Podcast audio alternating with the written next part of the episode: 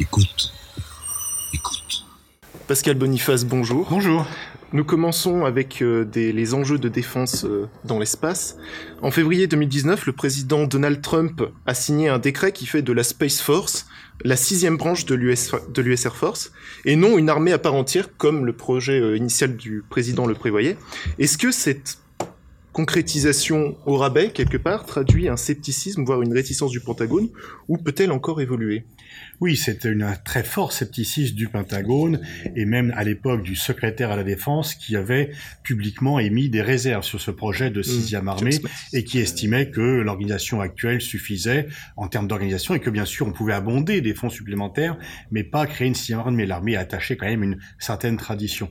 Et donc on voit que sur de nombreux sujets, on pourrait étendre cela aux relations avec l'OTAN, aux relations avec la Russie. Le président a sa politique, il a, disons, ses intuitions pour euh, faire court, et que les structures, ce qu'on appelle l'État profond, c'est pas du complotisme, c'est une réalité, eh bien, lutte contre cela, et très souvent quand même parvient à faire entendre sa voix, et sur de nombreux sujets, et ces trois sujets sont emblématiques, euh, c'est le président qui a dû céder, et on dit qu'on peut dire que le président fait beaucoup de bruit, effectivement, il parle haut et fort, mais en même temps, eh bien, on, on a eu plusieurs déclarations de responsables disant bon, on le laisse parler, mais derrière, on s'arrange quand même pour que euh, les décisions, ça soit nous qui le prenons et pas lui.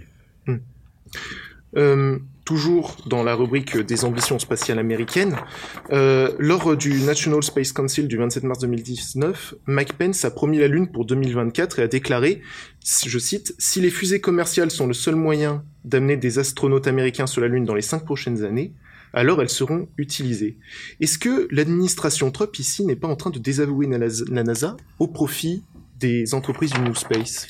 Bah, En tous les cas, on voit que certaines d'entre elles, et je pense à celle de Musk par exemple, ont des moyens qui sont euh, presque comparables euh, à ceux d'un État, même d'une superpuissance comme euh, la NASA. Mhm. Et donc là, on a affaire à une très vaste redistribution des cartes parce que pendant très longtemps, le spatial, c'était régalien. Seuls des États pouvaient se permettre d'avoir une politique spatiale. Aujourd'hui, des milliardaires, en plus ayant bâti des fortunes très rapides, sont capables de venir concurrencer. Et au-delà de l'aspect spatial, c'est une remise en cause finalement des rapports de force au niveau international, puisque des sont en train de se doter de moyens qui autrefois ne pouvaient être que des moyens de l'État. Donc c'est une question bien sûr très importante pour quelqu'un comme vous qui s'intéresse à la question spatiale, mais plus largement c'est une question importante quand on parle de la redistribution du pouvoir et de l'équilibre du pouvoir entre les États et non même pas des firmes multinationales, parce que là c'est vraiment un individu qui décide, euh, pour des critères qui lui sont propres, de se lancer euh, dans une politique euh, régalienne. Hmm. Et justement, vous parlez des rapports internationaux. Le 27 mars dernier, l'Inde a détruit l'un de ses propres satellites en utilisant un missile. Et la Chine l'a fait 12 ans plus tôt, on s'en souvient en janvier 2007. Et du coup, et d'ailleurs, les progrès chinois dans le domaine spatial sont assez galopants. on, se, on pense notamment à la sonde qui s'est posée sur la face cachée de la Lune. Sommes-nous en présence, du coup, une course à l'espace régional, voire mondiale? Alors la course à l'espace mondial, euh, oui, c'est depuis le départ. On se rappelle quand même du bip bip soviétique euh, mhm. qui avait alerté les Américains, qui avait montré qu'il y avait une parité euh, stratégique à venir entre l'Union soviétique et les États-Unis, qui avait d'ailleurs lancé la course aux armements. Et bien sûr, dans la rivalité régionale entre New Delhi et Pékin, l'Inde ne pouvait pas laisser à la Chine, de même qu'elle ne veut pas laisser à la Chine le monopole de l'arme nucléaire, elle mhm. ne peut pas laisser à la Chine le monopole de la puissance spatiale. Donc on a là une rivalité dirais-je, régionale, mais en même temps, la rivalité sino-indienne, elle a des répercussions qui vont au-delà de cet aspect régional. Et puis, plus largement, on voit que, au fur et à mesure, comme dans d'autres domaines, les soviétiques et les américains ont été les premiers, ils sont suivis de d'autres. Et ce qui s'est passé en termes de prolifération nucléaire se produit également sur le plan spatial. Mhm. Bien, Pascal Boniface, merci. Je laisse la parole à Pauline. Bonjour. Bonjour. Euh, nous allons parler du premier tour des élections ukrainiennes. Euh, donc ma première question euh, porte sur le bilan que nous pouvons tirer du président Poroshenko à propos de sa tentative de mettre fin à la guerre dans le Donbass, mais aussi sa politique d'austérité et ses accusations de corruption. Bah, le bilan, forcément, il est très maigre, pour ne pas dire plat, pour ne pas dire négatif. la lutte contre la corruption n'a pas fait de progrès et euh, il y a eu même la démission spectaculaire de l'ancien président georgien disant qu'il ne parvenait pas à réellement mettre en place une lutte contre la corruption. Euh, dans le Donbass, rien n'est réglé. Alors bien sûr, Poroshenko n'est pas seul responsable, les Russes ont eux-mêmes et Poutine a lui-même ses responsabilités, mais le moins que l'on puisse dire, c'est que le président Poroshenko euh, n'a pas bougé, n'a pas tenté quelque chose et que quelque part, il, en refusant de verser les salaires et les pensions euh, aux fonctionnaires dans le Donbass, eh bien, il euh, entérine finalement cette rupture. Alors, est-ce qu'il pourra être élu? Je ne sais pas, mais en tous les cas, effectivement, par rapport aux promesses euh, de lancer un cours nouveau, aussi bien sur le plan international que sur le plan stratégique, il a échoué, et de même, il n'a pas pu opérer un plus grand rapprochement avec les Occidentaux, puisque on peut dire que même si euh, ces derniers ne veulent pas trop faire la pression sur lui en termes de lutte contre la corruption ou en termes stratégiques, néanmoins quand même on ne peut pas dire qu'ils aient un grand appétit pour lui, donc c'est un échec pour Poroshenko, et plus largement quand même je crois qu'il faut toujours rappeler qu'avant même l'affrontement entre la Russie et l'Ukraine, en 2013, l'Ukraine n'avait toujours pas retrouvé le niveau de son PIB par habitant qu'elle avait à sa création en 91. Donc on peut dire que finalement tous les dirigeants qui se sont succédés à la tête de l'Ukraine depuis l'indépendance, depuis la création de ce pays, ont échoué. Volodymyr Zelensky, qui incarne un professeur dans une série qui, est très populaire en Ukraine, qui porte le même nom que son parti Les Serviteurs du Peuple, pourrait devenir par hasard le président de l'Ukraine au second tour. Comment expliquer la percée au premier tour de ce candidat pourtant novice en politique? Et euh, dans quelle mesure peut-on qualifier ce candidat de, de, candidat anti-système sur un fond de dégagisme? Oui, effectivement, il profite de l'ambiance dégagiste parce qu'en fait, euh, et on peut comprendre les Ukrainiens qui ont envie de dégager tous les candidats qui ont exercé des responsabilités, qu'il s'agisse de M. Poroshenko, qu'il s'agisse de Mme Timoshenko, qui euh, tous finalement euh, ont quand même euh, à la rencontre de graves accusations de corruption.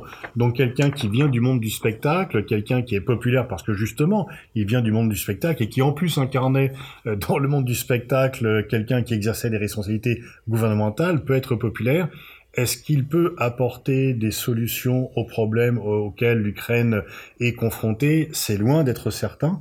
Euh, et les électeurs ukrainiens risquent une fois de plus d'être déçus euh, de cela, ce qui risque de faire une montée de l'extrême droite en Ukraine.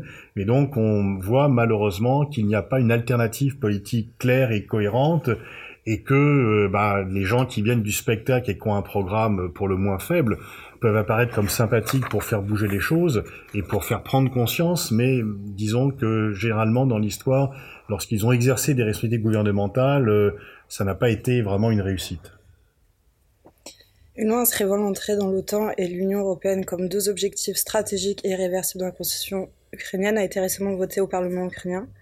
Originaire du sud-est russophone, Zelensky ne se reconnaît pourtant pas dans le, projet nationaliste euh, et, a fait savoir récemment qu'il était nécessaire de renégocier avec la Russie. Quelles conséquences aurait son élection au second tour sur le conflit dans le Donbass? En fait, c'est vraiment là un peu une boîte de Pandore parce qu'il y a des déclarations, mais que fera-t-il? Comment, par qui va-t-il s'entourer? Quelles seront les forces autour de lui qui vont exercer une influence sur lui. Tout ceci est encore très obscur et peu clair. Il est certain que l'Ukraine doit avoir des relations avec la Russie et avec les Occidentaux. Pascal Lamy, qui est difficilement présenté quand même comme un agent de Poutine, a dit qu'il y a des pays comme ça qui sont duals. Le Mexique a besoin d'être à la fois nord-américain et latino-américain, la Turquie asiatique et européenne, et l'Ukraine ne peuvent ni se couper de l'Europe occidentale, mais non plus se couper de la Russie. Alors, est-ce qu'un président sera capable de renouer le fil avec la Russie? Est-ce que Poutine sera assez intelligent pour accepter un dialogue? Est-ce que l'opinion publique ukrainienne, qui est quand même très remontée contre la Russie, sera prête à l'entendre? Ça fait beaucoup, effectivement, de conditions, mais euh, il n'y aura pas de sortie de crise sans réconciliation entre l'Ukraine et la Russie, et on peut même dire que la perspective d'une adhésion de l'Ukraine à l'Union européenne et à l'OTAN est également conditionnée par ce type de réconciliation. Très bien, merci. Nous allons parler maintenant de la Chine. Euh, donc les investissements directs de la Chine au sein de l'Union européenne sont passés de 1 milliard en 2008 à 35 milliards pour la seule année 2016. Euh, L'Italie et Monaco ont récemment rejoint la liste des pays de l'Union qui coopèrent avec la Chine. Ne risquons-nous pas de constater l'apparition d'une forme d'influence chinoise dans les positions officielles de certains pays européens? Cette influence existe déjà puisque la Grèce, depuis l'achat, le rachat du Pirée par les investisseurs chinois, se montre euh, un peu marginale lorsqu'il s'agit de faire front commun. Donc la, Chine a toujours eu cette euh, tendance à vouloir diviser pour régner, comme d'autres d'ailleurs. Finalement, Trump a la même attitude par rapport aux pays européens. Et la constitution, par exemple, d'un groupe 16 plus 1 qui réunit les pays balkaniques non membres de l'UE et des pays de l'Est qui en sont membres, fait partie de sa stratégie. Et je crois que c'est pour cela que Emmanuel Macron a, opposé une réponse assez ferme euh, à l'Élysée en faisant venir, pour répondre à Xi Jinping, à la fois Angela Merkel et Jean-Claude Juncker, donc à la fois le couple franco-allemand et la Commission européenne, pour montrer effectivement qu'il y avait une unité euh, et qu'il ne fallait pas trop jouer sur la division. Mais la plupart des pays qui sont extérieurs à l'Union européenne tentent de jouer la division. C'est aussi aux pays de l'UE euh, de tenir bon euh, et d'avoir une position la plus commune possible, ce qui n'est pas toujours le cas. Quittons le continent européen pour nous rendre en Afrique. Après l'installation d'une base militaire chinoise à Djibouti en 2017, le premier forum sino-africain sur la défense et la sécurité en juin dernier et un marché des exportations de matériel militaire qui ne cesse de croître, nous assistons à un glissement progressif du soft power chinois vers un hard power sur le continent. Selon vous, l'objectif de la stratégie militaire chinoise en Afrique est-il uniquement d'assurer la sécurité des routes de la soie ou de permettre à terme d'assurer son hégémonie? Et dans quelle position et quelle position les Occidentaux et en particulier la France peuvent-ils adopter afin de mieux gérer l'ambition grandissante de la Chine en Afrique? La Chine veut devenir la première puissance mondiale, donc effectivement, les infrastructures euh, et les routes de la soie, c'est à la fois pour permettre mieux les exportations chinoises sur d'autres continents et en même temps assurer l'approvisionnement de la Chine qui est très gourmande en matières premières et notamment en matières premières qui viennent du continent africain. Si en plus ils peuvent développer leur influence, eh bien euh, c'est un bénéfice supplémentaire dont ils ne vont pas se priver. Et donc c'est aussi peut-être euh, les erreurs occidentales en Afrique qui ont laissé du champ à la Chine. Et donc il faut euh, certainement analyser de façon plus pointu ce que fait la Chine en Afrique, qui est très présente, euh, qui effectivement développe la, la, voie ferrée Addis Abeba Djibouti et été construite par les Chinois. Elle était dans un premier temps, euh, dans les temps anciens, construite par la France. Donc là, on voit bien que la, la Chine veut être un acteur majeur, mais il y a d'autres acteurs. Il y a aussi le Japon, il y a aussi les Européens, et c'est aux Européens de, de, de faire front face à cela, parce que parfois la Chine est trop présente et trop pressante, que, que les crédits euh, qu'ils qu'ils allouent aux pays africains sont à des taux parfois élevés et qu'il y a le piège de la dette. Et donc certains pays africains sont à la fois heureux d'avoir un nouveau partenaire parce que ça diversifie leurs possibilités, mais en même temps ne veulent pas tomber dans une dépendance à l'égard de la Chine. Donc comme vous l'avez dit, euh, l'objectif est clairement établi, devenir la première puissance mondiale à, horizon 2049, date du centenaire de la République populaire de Chine. Si elle y parvient, quels seront les principaux enjeux d'un monde dirigé par le Parti communiste chinois, dont le fonctionnement et l'organisation, 90 millions de membres, 10 millions de cadres et 2300 délégués, est très peu connu en dehors du dirigeant Xi Jinping?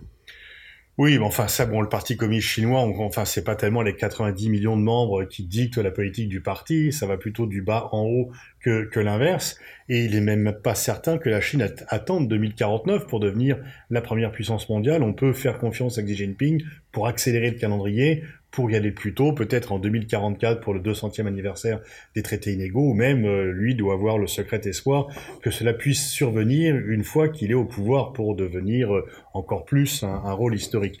Mais en tous les cas, pour beaucoup de monde, effectivement, la question n'est pas de savoir si la Chine va être la première puissance mondiale, mais de savoir quand est-ce qu'elle va la devenir. Et on a effectivement euh, ce, bah, ce, ce, régime qui est un régime autoritaire avec en même temps une opinion publique euh, qui existe et qui, sur certains points, pas sur tous, peut se faire entendre, mais avec effectivement un contrôle euh, du parti qui est également renforcé par les réseaux sociaux. En conclusion, comment voyez-vous l'évolution du régime dans les prochaines années? Et pour reprendre le titre de l'ouvrage de Jean-Pierre Cabestan, Demain la Chine, démocratie ou dictature alors, démocratie, il y a eu beaucoup l'espoir que le développement des réseaux sociaux allait permettre à chacun de s'exprimer, et allait développer une société civile complètement libre, comme on l'a vu dans d'autres pays.